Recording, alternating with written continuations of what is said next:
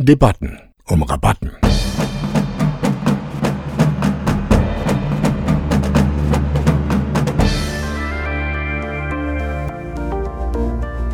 Freiräume sind unser Thema. Parks und Kleingärten, Plätze und Friedhöfe, die Strandbar am Fluss und der Stadtwald um die Ecke.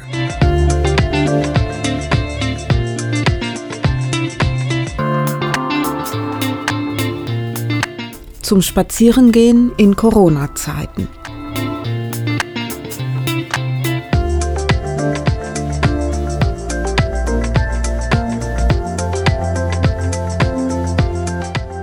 Es herrscht Kontaktverbot. Social Distancing ist das aktuelle Thema. Zum Glück dürfen viele von uns noch im Park spazieren gehen und joggen.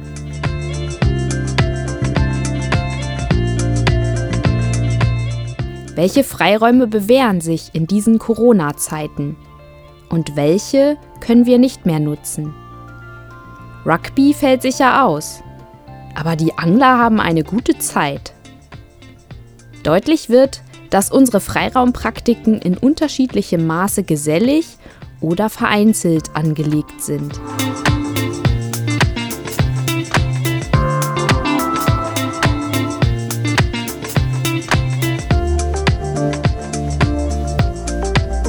Wie gut, dass wir eine der wichtigsten Freiraumkulturpraktiken, das Spazierengehen, im grünen Netz der Parkanlagen, Wälder und Landschaft seit Jahrhunderten eingeübt haben.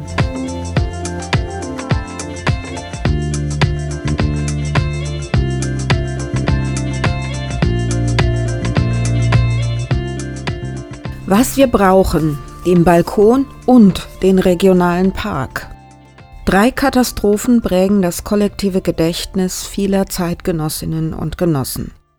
Während der Ölkrise 1973 wurden an vier Sonntagen im Dezember Fahrverbote zur Einsparung von Energie ausgesprochen. Plötzlich waren alle Straßen und Autobahnen frei von Autos. Plötzlich wurden sie zu Freiräumen, um sich zu treffen, zu schlittern und einen Ort zu inspizieren, den man zuvor so noch nie betreten hatte. Am 26. April 1986 explodierte der Reaktor von Tschernobyl. In den folgenden Tagen war wunderbares Aprilwetter, aber die Menschen trauten sich plötzlich nicht mehr, auf dem Gras zu lagern oder die angebauten Gartenprodukte zu essen. Nun herrscht Kontaktverbot. Es geht darum, sich sozial zu distanzieren, sich nur alleine als Paar oder als Familie draußen aufzuhalten. Welche Freiräume und welche Freiraumpraktiken sind in dieser Situation robust? Welche Arten von Freiräume müssen wir also hochhalten, schützen und dürfen sie niemals preisgeben, wenn solche Situationen als Worst-Case-Szenario sich doch wiederholen könnten?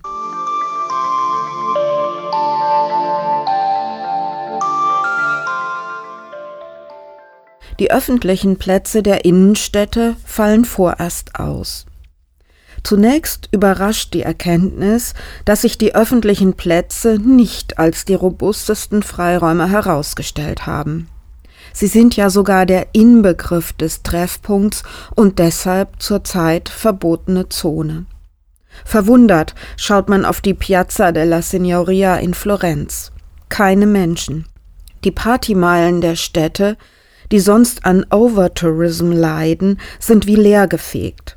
Die Sportstadien, sonst bei kommerziellen Wettbewerben und Olympia ein Behälter der brodelnden Menschenmenge, sie sind geschlossen. Aber auch der Hockey-, Tennis- oder Fußballverein um die Ecke, inklusive der jeweils gepflegten Sportanlagen, sind geschlossen. Der Botanische Garten hat sein Personal nach Hause geschickt. Die Schwimmbäder werden erst später eröffnet. Und sogar die Spielplätze wurden geräumt, weil Menschen sich hier zu nahe kommen könnten. Der große öffentliche Park hat also seine große Stunde. Hier weht ein kaltes Lüftchen. Hier kann man sich aus dem Wege gehen.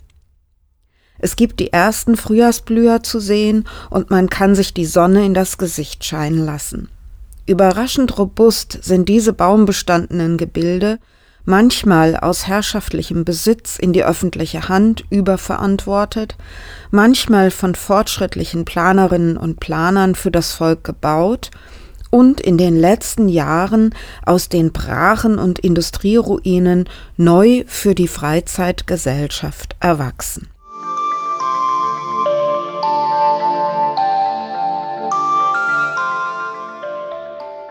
Der Spaziergang ist eine uralte Kulturpraxis.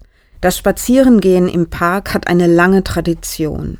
Spaziergänge waren zunächst gebaute, lichte Gänge in Gebäuden, in denen man Lust wandelte. Erst später wurden diese Gänge nach draußen verlegt, zum Beispiel in die schattige Allee eines Kurortes, für die sogar ein besonderer Bodenbelag hergestellt wurde. Der Spaziergang ist also einerseits ein konkreter Ort, eine Freiraumausstattung und gleichzeitig eine eingeübte Praxis, die die Menschen beim Aufwachsen erlernen und ausüben. Der Umbau vieler städtischer Verteidigungsanlagen im 19. Jahrhundert machte das bürgerliche Spazierengehen populär. Der Gang durch die sogenannten Anlagen löste die alten Kutschfahrten ab, mit denen sich die Reichen und Adligen vergnügt hatten. Die Bürgerinnen und Bürger gingen spazieren, um zu zeigen, dass sie einerseits hart arbeiteten, andererseits aber auch so viel Wohlstand angesammelt hatten, dass sie in Muße und fein angezogen ihre freie Zeit genießen konnten. Sie lasen demonstrativ Bücher beim Gehen im Park, um zu zeigen, wie gebildet sie sind. Sie grüßten sich gegenseitig, um dafür zu sorgen, dass sie von anderen gesehen wurden. Nur während des Gottesdienstes war das Spaziergehen verboten. In der Romantik entwickelte sich eine weitere Facette des Spazierengehens. Neben der geselligen Kulturpraxis diente das Spazierengehen auch als einsames Erlebnis zur Versenkung in die Natur. Die Parkanlagen waren zu englischen Gärten umgestaltet worden. Der einsame Gang in die Natur war, so Gudrun König in ihrer Dissertation zum Thema aus dem Jahr 1996, ein Akt moralischer Reinigung. Gudrun König erwähnt Karl Gottlob Schelle, der 1802 ein Loblied auf das Spazierengehen veröffentlichte. Schelle führt genau aus, welche Gefühle und Stimmungen den Städter auf seinen Landspaziergängen begleiten. Ob er nun auf Bergen oder in Tälern, auf einer Wiese, einem Feld oder im Wald spazieren geht. Jedem Ort stehe eine eigene Erlebnisqualität und Erkenntnis zu. Der Anblick eines Feldes erwecke die Idee des menschlichen Kunstfleißes und die darauf gegründete Hoffnung in die Zukunft. Der Anblick des Waldes gestatte ohne alle Störung die Wahrnehmung unserer selbst. Eine Wiese mit ihrer sanften Einförmigkeit vermittle ein Gefühl ruhiger Gleichmut und stiller Zufriedenheit. Gudrun König folgert, fast schon mystische Züge trägt diese Annäherung des bürgerlich-städtischen Spaziergängers an die Natur. Natur in Anführungszeichen, denn es war eine gestaltete Natur, also Kultur oder sogar höchst verführerische Gartenkunst. Die ästhetische Erfahrung ersetzt dem Spaziergänger religiöse Praxis. Der Spaziergang wird Teil seiner Orientierung in einer säkularisierten Welt. So Frau König auf der Seite 32 und folgende.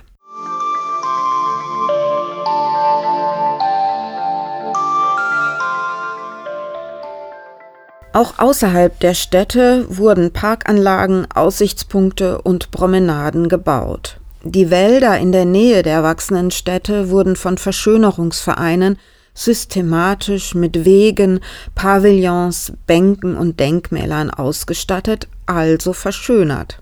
Damals waren sich alle einig darüber, was schön und was hässlich war. Je weiter diese Erholungsmöglichkeiten die Städter nach draußen führten, desto eher musste man wieder zu einem Vehikel greifen, um dorthin zu gelangen. Zunächst wurden die Straßenbahnen ins Umland ausgebaut, dann in den 50er und 60er Jahren des 20. Jahrhunderts, als immer mehr Menschen und Familien ein Auto besaßen, etablierte sich die Fahrt ins Blaue, der Autospaziergang war geboren.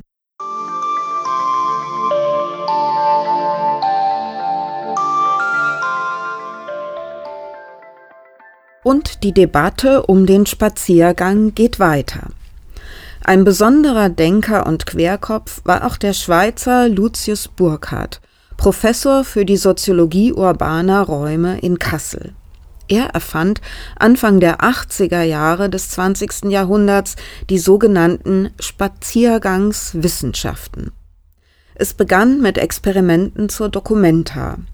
Mit Studierenden spazierte Burkhardt in Kassel und in Mailand durch die Landschaft. Die Kasseler Dönche war ein ehemaliger Truppenübungsplatz. Bovisa, eine metropolitane Landschaft mit adeligen Sommersitzen, Chemiefabriken, Schrebergärten und Verkehrswegen in Mailand.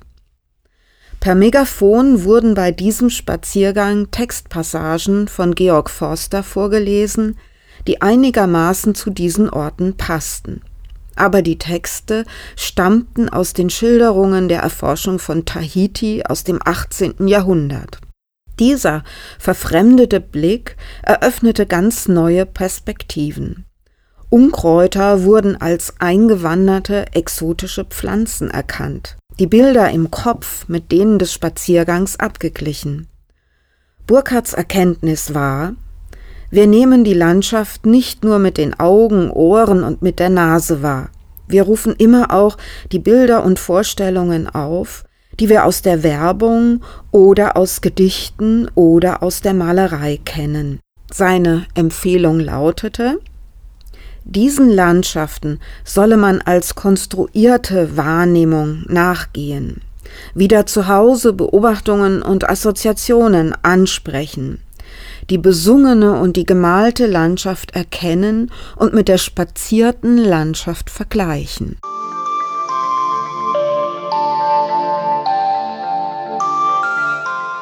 So sind wir heute alle angehalten, möglichst ruhig zu bleiben. Mit offener Empfänglichkeit muss der Geist die Eindrücke der ihn umgebenden Dinge mehr ruhig aufnehmen, als leidenschaftlich sich über etwas zu erhitzen. So noch einmal Karl Gottlob Schelle im Jahr 1802. Und wo können wir draußen sein? Ein Ort ist der Balkon. Welch eine ungeahnte Rolle spielen die vielen Balkone als kleinste Einheiten unserer Freiraumversorgung in Corona-Zeiten. Sie machen die Straße zum Konzertraum, die ansonsten abgeschottete Wohnung zum Teil der Stadt und uns damit zum Teil einer Nachbarschaft, die durch Zeichen, Töne aufeinander mit Distanz kommuniziert. Der Friedhof wäre ein möglicher Ort. Die Vereinzelung klappt auf dem Friedhof auch, wenn er parkartig gestaltet ist. In vielen Städten gibt es Parkfriedhöfe wie in Hamburg-Ohlsdorf oder in Hannover-Stöcken. Sie dienen der ruhigen Erholung und stellen sich dem täglichen Trubel entgegen. Friedhöfe stehen unter einem besonderen Veränderungsdruck, weil sich die gesellschaftlich tradierten Trauerriten stark verändert hatten. Man denkt über eine Öffnung nach, genau wie bei Kleingartenanlagen oder großen Sportarealen. Der Park ist der wichtigste innerstädtische Auslaufraum zur Zeit. Der englische Garten von München gilt als der erste Volkspark, der von Karl Theodor für alle geöffnet wurde. Der Stadtpark in Bochum war der erste kommunale Stadtpark im westfälischen Ruhrgebiet. Der erste Entwurf stammt aus dem Jahr 1871. In mehreren Ausbaustufen wurde er von Anton Strauß, Ernst Finken und den Gartendirektoren Pieck und Wende gebaut und permanent erweitert. Die Zeitschichten aus vielen Jahren machen diesen Park aus. Seine Schutzwürdigkeit wurde mit der Aufnahme in die Denkmalliste 1990 gewürdigt. Große Volksparkanlagen sollten den Menschen im 20. Jahrhundert neue Erholungserlebnisse ermöglichen. Unter dem Motto Licht, Luft und Sonne entdeckte man die Gesundheitswirkungen dieses Aufenthalts draußen. Und wir wissen, dass das der Grund auch heute ist, warum wir nach draußen gehen. Am Flussufer und in der Region halten wir uns auf. Im 21. Jahrhundert sind wir noch mobiler. Mit Auto und Fahrrad erkunden wir die regionalen grünen Ringe und Netze, fahren die Flusstäler entlang und genießen ein Wald- und Kulturlandschaftserlebnis auf Flurbereinigungs- und Forstwegen. Joggen, Walken und Radfahren sind noch erlaubt. Alle schnaufen. Joggen ist plötzlich die wichtigste Sportart in der frischen Luft. Das einsame Laufen auf Park- und Waldwegen ohne direkten Kontakt zu anderen kostet keinen Eintritt. Sogar das benötigte Equipment ist relativ billig. Es reichen Sportschuhe und eine Trainingshose. Im Vergleich zu den Kosten für viele andere Sportarten, die spezielle Infrastrukturen benötigen, hat sich mit dem Joggen und Radfahren neben dem Wandern und Spazierengehen eine neue Freiraumpraxis aufgetan, die es noch gar nicht so lange gibt und auf die wir jetzt bauen.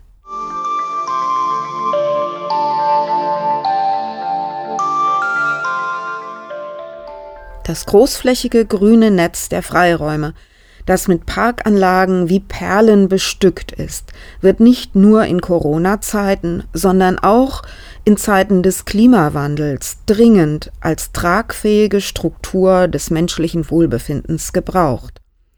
Es ist ein Stoff, der sich vom Zentrum bis in die Region, von der kleinsten Freiraumeinheit bis in die Urlaubsgebiete in der Nähe ausbreitet. Viel Spaß beim Spazierengehen, Joggen und Radfahren wünscht Ihnen Bettina Oppermann.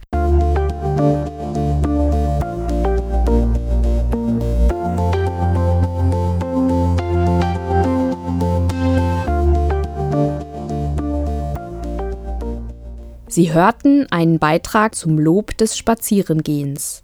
Ein Thema, das viele Landschaftsarchitektinnen, aber auch Philosophen, Schriftsteller und Malerinnen beschäftigt. Denn beim Spazierengehen sehen wir Wälder, Parkanlagen und Landschaften und lernen sie wertzuschätzen. Sie hörten den Podcast zur Freiraumpolitik. Bettina Oppermann war verantwortlich für Konzept und Inhalt. Mitgewirkt haben Carlotta Reuter, Birte Gartelmann, Marike van Bruggen, Mareike Thies und Philipp Ludwig. Christoph Isermann hat sich um den Ton gekümmert. Mareike Thies verdanken wir Grafik und Texte.